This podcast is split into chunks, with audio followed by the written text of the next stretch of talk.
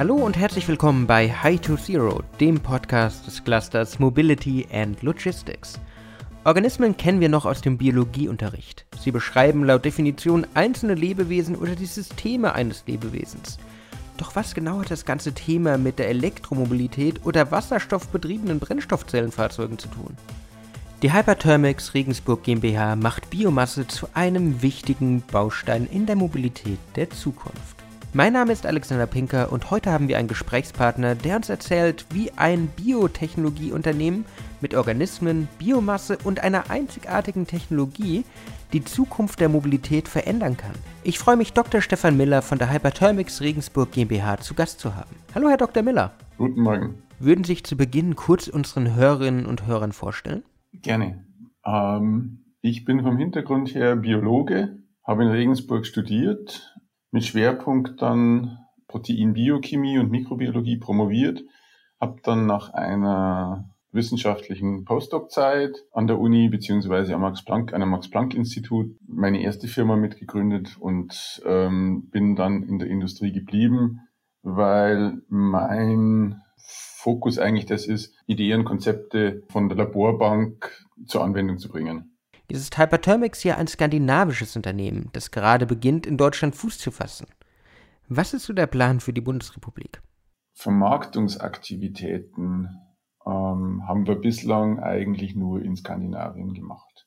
Wollen wir aber jetzt in Zukunft auch in Deutschland und in benachbarten Ländern hier angehen und dementsprechend sind wir auch jetzt das erste Mal in ein Netzwerk wie das High to Zero mit eingetreten, weil man uns hier ansonsten in Deutschland eigentlich gar nicht kennt, weil wir nicht nach außen aktiv sind. Und warum jetzt gerade Deutschland? Weil der Bereich erneuerbare Energie und Wasserstoff hier ein immer wichtigeres Thema ist. Und wenn wir in dem Bereich aktiv sind, dann sollte man hier auch sichtbar auftreten und äh, ja, aktiv werden. Herr Dr. Miller, Hyperthermix ist ein Biotechnologieunternehmen, das Anwendungen für hyperthermophile Organismen in erneuerbaren Energien und industriellen Prozessen entwickelt. Was kann man sich darunter vorstellen? Hyperthermophile Organismen sind Organismen, die generell bei hoher Temperatur leben. Das heißt, äh, hyperthermophil, da reden wir über Temperaturen über 75 Grad, 80 Grad, wo diese Bakterien und, und Archaeen sich anfangen wohl zu fühlen und zu leben. Und diese Organismen besitzen Stoffwechselwege, die kann man sich zunutze machen. Und genau das ist es, was wir jetzt in unseren Reaktoren einsetzen, um ja, organische Substrate abzubauen, neue Stoffe entstehen zu lassen und, und, und. Sie beschreiben den Prozess gerne als Organismen, als Software. Aber unter Software verstehe ich jetzt eher Daten, Einsen und Nullen. Wo spielen die Organismen da eine Rolle?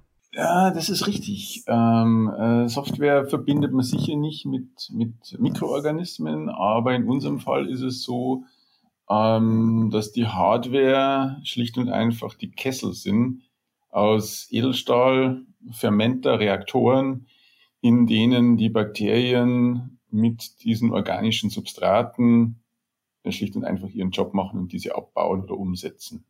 Und wo findet man solche Organismen? Diese Organismen findet man generell überall, wo es heiße Quellen gibt, vulkanische Aktivitäten. Also finden Sie im Prinzip weltweit. Können Sie bei uns in, in Deutschland finden, Italien, rund um Vulcano, in Griechenland, Neuseeland, Australien, wo überall Sie gucken, gibt im Prinzip auch Vulkane in der Antarktis. Hm. Wie identifiziert man die richtigen Organismen für die Aufgabe? Man guckt sich schlicht und einfach an, wie die Natur an solchen Orten aussieht. Und wenn man da reinguckt, ähm, und das sind, das sind viele, viele Jahrzehnte Forschung, auch vor allem hier an der Uni Regensburg, die damit beteiligt waren, wo man festgestellt hat, dass es in solchen heißen Quellen Leben gibt. Und dieses Leben ähm, bis zu 120 Grad durchaus nachweisbar ist, möglich ist. Und irgendwann hat man geguckt, was kann man mit diesen Mikroorganismen eigentlich auch machen? Kann man die irgendwie biotechnologisch einsetzen? Zu was eignen sich die? Man forscht schon seit vielen, vielen Jahren an diesen, also in der wissenschaftlichen Welt seit, denke ich, seit äh, fast 40 Jahren an diesen Mikroorganismen. Mhm. Und den biotechnologischen Ansatz haben sie gefunden. Hyperthermix entwickelt und liefert kompakte biotechnologische Anlagen. Die organische Abfälle in erneuerbare Energien umwandelt. Was bedeutet das für die Mobilität von morgen? Sie brauchen einen geeigneten Treibstoff. Und was zumindest manche unserer Mikroorganismen herstellen, ist Wasserstoff. Wir produzieren damit Wasserstoff aus, aus Abfällen von der Aquakultur zum Beispiel. Und das ist natürlich was, was man wieder nutzen kann als, als Treibstoff für die Zukunft. Sie haben es gerade gesagt, Wasserstoff ist auch ein zentrales Thema, aber was braucht es, um diesen auch in wasserstoffbetriebene Brennstoffzellenfahrzeuge zu bringen? Wasserstoff muss natürlich gespeichert werden und dann äh, entsprechend nutzbar gemacht werden. Also was man da sicher braucht, ist Möglichkeiten, Wasserstoff zu binden und zu transportieren in kompakter Form. Sodass man im Prinzip ein Stück weit dazu übergehen könnte, sogar das Tankstellennetz zu nutzen. Ganz ehrlich, das klingt nach gelebter grüner Mobilität.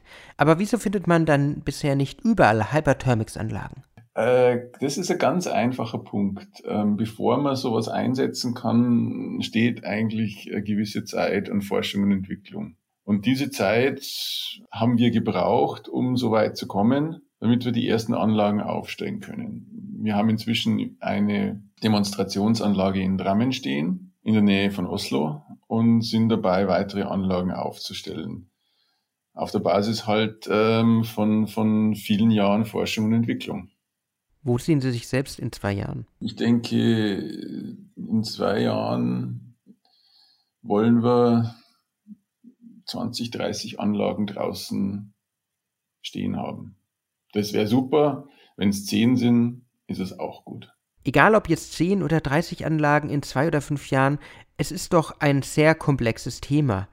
Wie nehmen Sie die Unternehmen, aber auch die Kunden oder späteren Nutzer mit? Wie läuft die Kommunikation ab? Da muss man einiges an Überzeugungsarbeit leisten. Und ähm, man wird sicher in, oder man fängt sicher in den Bereichen an, wo das mit der Überzeugungsarbeit am leichtesten ist. Also was wir im Moment sehen, ist, dass gerade im Bereich Aquakultur, wo man das Problem hat, dass viel Schlamm entsteht mit Organik, ähm, ja, der irgendwie entsorgt werden muss. Und das ist zum Beispiel ein Riesenthema, wo wir gerade aktiv sind und wo wir durchaus auf großes Interesse stoßen. Und dann fängt man halt mit solchen Bereichen auch an. Sie haben es gerade gesagt, es braucht doch noch einiges an Kommunikation. Doch wenn Sie die Kunden überzeugt haben, wie läuft so ein Projekt bei Ihnen üblicherweise ab? Wir wissen ja nicht von vornherein, ob alle Substrate geeignet sind. Das heißt, was wir im Normalfall machen, ähm, ist, wenn jetzt ein potenzieller Kunde mit einem neuen Thema, mit einem neuen hm, Substrat, organischen Abfall zu uns kommt, dann testen wir das im kleinen Maßstab aus, ob das geeignet ist. Und wenn das geeignet ist, wenn das gut, gute Mengen an Wasserstoff oder, oder Biogas produziert, dann geht das Ganze weiter. Dann kann daraus auch was Größeres werden. Lassen Sie uns ein bisschen mehr über die Bedeutung von Kollaboration sprechen. High to Zero ist ja mehr als nur dieser Podcast, sondern auch ein Innovationsnetzwerk.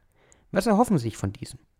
Klar ist es so, dass man natürlich Partner braucht. Ähm, man braucht Kontakte, man braucht Netzwerke, um, ich sage jetzt mal, Technologien auch in andere Bereiche reinzukriegen, in die Automobilindustrie, in äh, Sensorik, was auch immer. Also man braucht dort Partner. Von daher sind wir auch in das High-to-Zero-Netzwerk äh, mit reingegangen, weil wir auch Kontakte und Partner wollen, brauchen. Jetzt haben wir sehr viel über die Gegenwart gesprochen. Lassen Sie uns mal über die Zukunft sprechen. Was denken Sie? Wie sieht die Zukunft der Mobilität aus und welche Rolle werden Organismen in dieser spielen?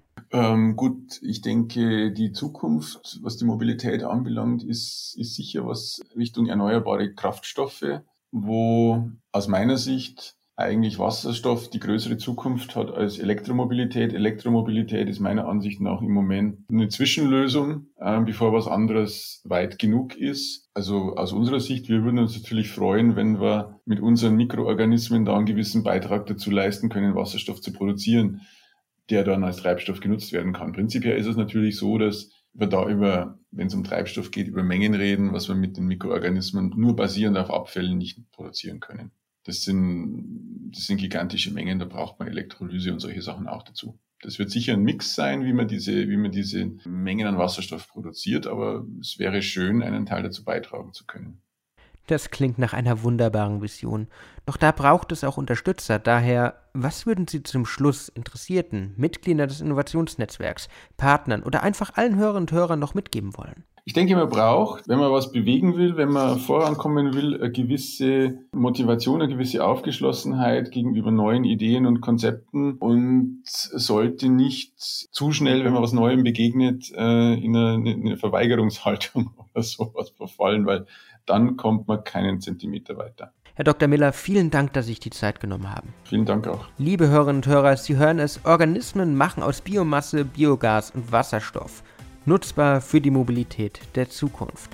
Die Hyperthermix Regensburg GmbH hat dafür eine einzigartige Technologie entwickelt, welche Biotechnologie in unsere Fahrzeuge und Transportmittel bringt. Das war's auch wieder mit High to Zero. Ich hoffe, Sie konnten wieder einiges für die Zukunft mitnehmen. Wenn die Folge gefallen hat, würden wir uns freuen, wenn Sie uns folgen. Sonst hören wir uns beim nächsten Mal wieder. Bis dann und ciao. Tschüss.